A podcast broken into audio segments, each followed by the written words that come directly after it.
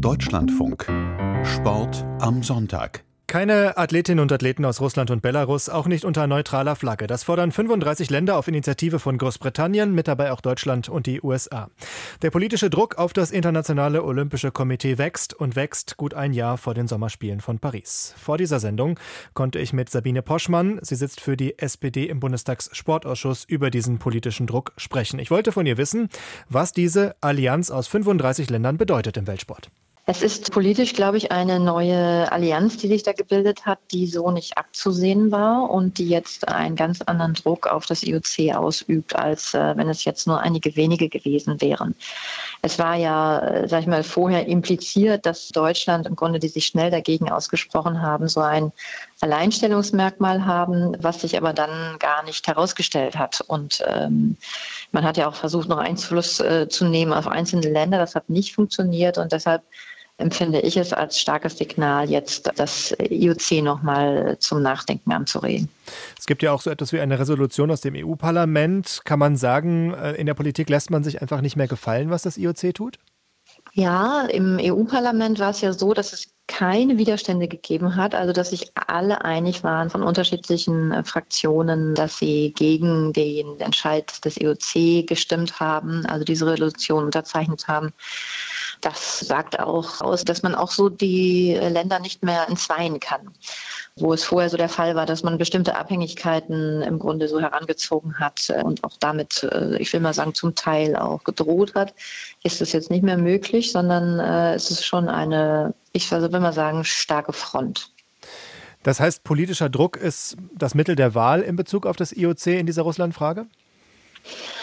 Ja, anders äh, kann man dem IOC ja nicht begegnen. Also vom Grundsatz her äh, handelt es sich ja da um eine autonome Organisation. Das ist ja auch das Problem, auf die man jetzt politisch so direkt keinen Einfluss hat. Äh, zwar auf die nationalen Verbände, weil es da ja immer noch Zuflüsse, auch finanzielle Zuflüsse gibt, aber auf das IOC jetzt nicht. Und von daher kann man äh, diesem nur politisch begegnen und das nur in einer starken Allianz. Das IOC beruft sich ja auf einen Bericht von zwei UN-Sonderberichterstatterinnen. Da geht es auch um die Frage, ob man russische Athleten, die nicht dem Militär angehören, dass man diese Athleten diskriminiert. Hat man da nicht trotzdem einen Punkt auch beim IOC, dass man nicht äh, grundsätzlich alle russischen Athletinnen und Athleten über einen Kamm scheren kann?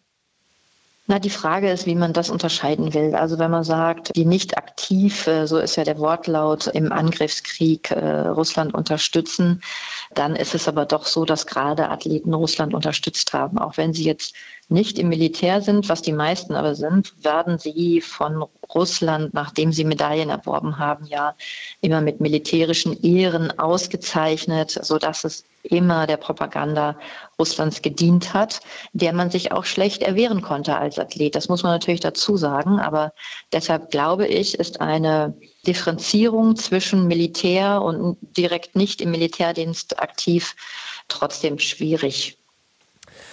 Frau Boschmann, wir haben vor zwei Wochen hier bei uns im Deutschlandfunk mit einem Sanktionsrechtler gesprochen. Der hat ganz verkürzt gesagt, das auf den Satz gebracht, jede Diskriminierung ist schlecht, egal ob es die Guten oder die Bösen trifft. Warum darf man nicht regimetreue Sportler aus Russland diskriminieren? Ja, einmal, weil es, wie gesagt, schwierig ist, äh, das zu unterscheiden. Also wie will man das festmachen, ob jemand regimetreu ist oder nicht? Ich glaube auch, dass die äh, Sportler da gar nicht äh, so frei sind, da jetzt ja ihre Meinung zu sagen. Und die das sind, haben teilweise das Land verlassen, trainieren schon auf Stützpunkten in anderen Ländern. Alle anderen, die dort geblieben sind, sind es entweder aus Überzeugung oder weil sie auch Angst haben. Da wird man jetzt auch nicht eine Unterscheidung treffen können. Und ich glaube einfach, dass es eine andere Situation ist, die Athleten sind ja schon unter neutraler Flagge bereits angetreten bei den letzten Spielen aufgrund von Staatsdoping. Und es ist jetzt halt eine andere Qualität da. Es wurde Völkerrecht gebrochen, äh, die Ukraine wurde überfallen. Wie viele Menschen sind dort gestorben? Darunter auch sehr viele, äh, über, über 100 Athleten. Ich glaube, über 200 Athletinnen und Athleten sind gestorben. Also wie wollen wir Olympische Spiele stattfinden lassen unter Beteiligung von russischen Athleten, währenddessen in der Ukraine ein Krieg tobt und die Städte zerstört werden, äh, Menschen weiterhin in Gefahr sind und sterben. Und das ist für mich halt der, der große Unterschied. Die Frage ist ja auch, dass man, ob man sagt, was hat sich denn verändert gegenüber dem Beschluss, den internationale Sportverbände getroffen haben, Athletinnen und Athleten auszuschließen, russische und belarussische zu heute? Es gibt keine Veränderung für mich und von daher gibt es auch keinen Grund, äh, jetzt eine Veränderung herbeizuführen. Aber was ist zum Beispiel mit einem Tennisspieler, der seit Jahren gar nicht in Russland lebt, der überall auf der Welt unterwegs ist, nur mehr oder weniger nicht in seinem Heimatland? Warum darf man dem sozusagen den Olympiastart verwehren? Warum darf man den diskriminieren? Er ist ja möglicherweise gar nicht schuld daran, was da passiert in der Ukraine.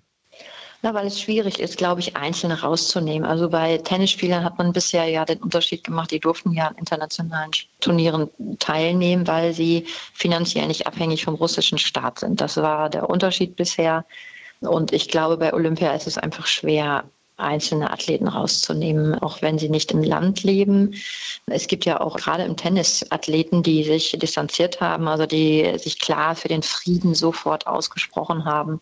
Das äh, war bei Einzelsportlern bisher was anderes, aber bei Olympia sind ja auch Mannschaften, die teilnehmen und ich finde das auch eine Zumutung für ukrainische Mannschaften und ukrainische Athleten, jetzt gegen äh, russische Mannschaften anzutreten. Also das kann ich einfach nicht tolerieren, alleine vom Herz her schon. Ja, also äh, sag ich mal, nicht nur vom Verstand, sondern auch vom Herz her, dass ich denke, so eine Zumutung äh, können wir den ukrainischen Athletinnen und Athleten nicht antun. Lassen Sie mich noch einmal bei dem Wort bleiben. Würden Sie dann sagen, die Diskriminierung auch Einzelner, die möglicherweise schuldlos sind, ist dann das kleinere Übel? Das muss man jetzt einfach ertragen für die nächsten Spiele?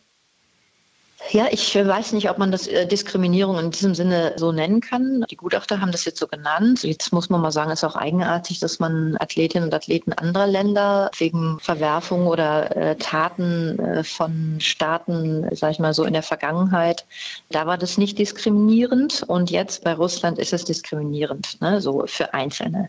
Und deshalb finde ich, es wird so mit zweierlei Maß, auch im Gegensatz zur Vergangenheit gemessen. Und äh, das kommt mir doch eigenartig vor, dass man es jetzt gerade bei Russland tut, wo viel Geld auch fließt in den Sport. Und von daher, wenn Sie so sagen, ist es ein kleineres Übel, aber ich sehe es jetzt nicht als Diskriminierung an, sondern man kann einfach keinen Unterschied machen zwischen einzelnen Athleten. Das ist einfach bei dem russischen System, was den Sport populistisch missbraucht, auch mit militärischen Ehren halt versieht, bei jeder Medaille ist es halt nicht äh, auseinanderzuhalten. Also da gibt es für mich keinen neutralen Athleten. Kommen wir noch einmal kurz zurück auf diese Allianz von den 35 Staaten. Das ist ja vor allem der Westen, vor allem Europa, das da den Ton angibt. Ist das denn global überhaupt mehrheitsfähig? Im IOC braucht man ja für Mehrheiten noch ein paar mehr Stimmen als die europäischen. Ja, das ist ja immer dieses System, dass ja jeder eine Stimme hat, egal ob er groß oder klein ist oder viele oder weniger Athleten hat. Da hat man auch viele Stimmen, naja, auch wohlwollend angedient sodass also ich finde, so, eine faire Abstimmung findet da schon seit geraumer Zeit nicht mehr statt. Aber es sind ja Staaten dabei wie USA, Japan äh, und der Gastgeber selber, auch Frankreich, die man jetzt nicht so außen vor lassen kann. Bei der Fußball-Weltmeisterschaft vor wenigen Wochen ähm, stand Europa nachher so ein bisschen als äh, die Hypermoralisten da. Gerade Deutschland war am Ende vielleicht nicht isoliert, aber doch äh, ziemlich auf dem Präsentierteller. Was kann man denn daraus lernen für den Umgang mit Russland jetzt? Na, ich glaube, dass man das nicht vergleichen kann. Also da ging es ja um äh, Menschenrechtsverletzungen im Austragungsland.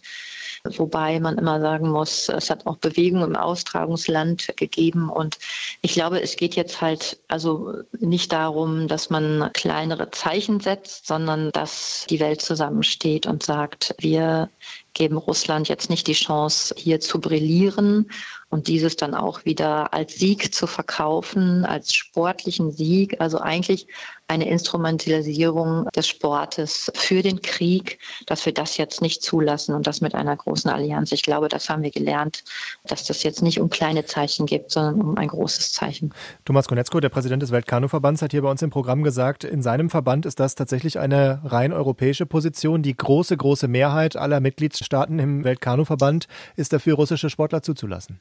Ja, da gibt es ja Unterschiede in den einzelnen Verbänden. Aber aufgrund der Allianz, die es jetzt gibt und auch USA dabei, glaube ich, sollte man die Position des IOC jetzt nochmal äh, überdenken. Was erwarten Sie denn vom DOSB? Ich erwarte, dass der DOSB sich dafür auch einsetzt. Also, dass er diese Bedenken, die politisch da sind, äh, gegen die Entscheidung des IOC auch vertritt als äh, deutscher Verband und sich da nochmal für einsetzt, äh, dass es zu einem Umdenken kommt. Ist der DOSB bis jetzt zu leise? Na, der DOSB hat sich ja zum Teil auf die Seite des IOC geschlagen. Er sagt immer, unter bestimmten Voraussetzungen äh, könnte er dem auch zustimmen. Ich glaube, er ist einfach im Moment so angepasst und äh, sollte auch nochmal über seine Positionierung nachdenken. Jetzt ist es noch ein gutes Jahr bis Paris. Ist es für Sie dann am Ende denkbar, dass Sportler aus Belarus und Russland in Paris am Start stehen? Also vom Grundsatz her ist es so, dass ich ja sage, es gibt kein Ereignis, dass man sagen kann, äh, wir lassen jetzt russische und belarussische Athleten zu. Sollte es zu Veränderungen kommen im Laufe eines Jahres, kann man darüber nachdenken, aber die Qualifizierungswettbewerbe laufen natürlich jetzt, sodass ich nicht denke, dass äh, russische und belarussische Athleten dann teilnehmen werden. Ich meinte auch, äh, ist es für Sie denkbar, dass der politische Druck ähm dann am Ende doch nicht ausreicht, um das IOC von einer möglichen Entscheidung pro Russland und Belarus abzubringen? Also das IOC ist natürlich manchmal sehr eigen in seinen Entscheidungen und hält auch, wie wir in der Vergangenheit gesehen haben, äh, zu den Entscheidungen. Von daher, für mich ist es undenkbar, aber ich will mal sagen, dem IOC würde ich es schon zutrauen. Letzte Frage. Wenn es das IOC doch tut, die zuzulassen, müsste es dann oder wird es dann einen großen Boykott geben? Das denke ich nicht, ähm, weil ein Boykott jetzt, äh, glaube ich, nicht viel bringt, um äh, weiterzugehen, sondern ich glaube, wir müssen eventuell noch mehr Länder überzeugen, äh, sich dahinter zu stellen, in die Argumentation zu gehen und auch stark dabei zu bleiben. Ein Boykott mehrerer Länder würde nichts bringen, aber wir wissen noch nicht, wie die Ukraine sich entscheidet. Aber es wäre natürlich verheerend, wenn die russischen Athletinnen und Athleten äh, teilnehmen an den Olympischen Spielen in Paris und die ukrainischen aufgrund eines Boykotts zu Hause bleiben. Ich glaube, dieses Zeichen wäre äh, verheerend für den Rest der Welt. Sagt Sabine Poschmann von der SPD hier im Deutschlandfunk zur Frage einer möglichen Wiederzulassung von Russland und Belarus bei Olympia.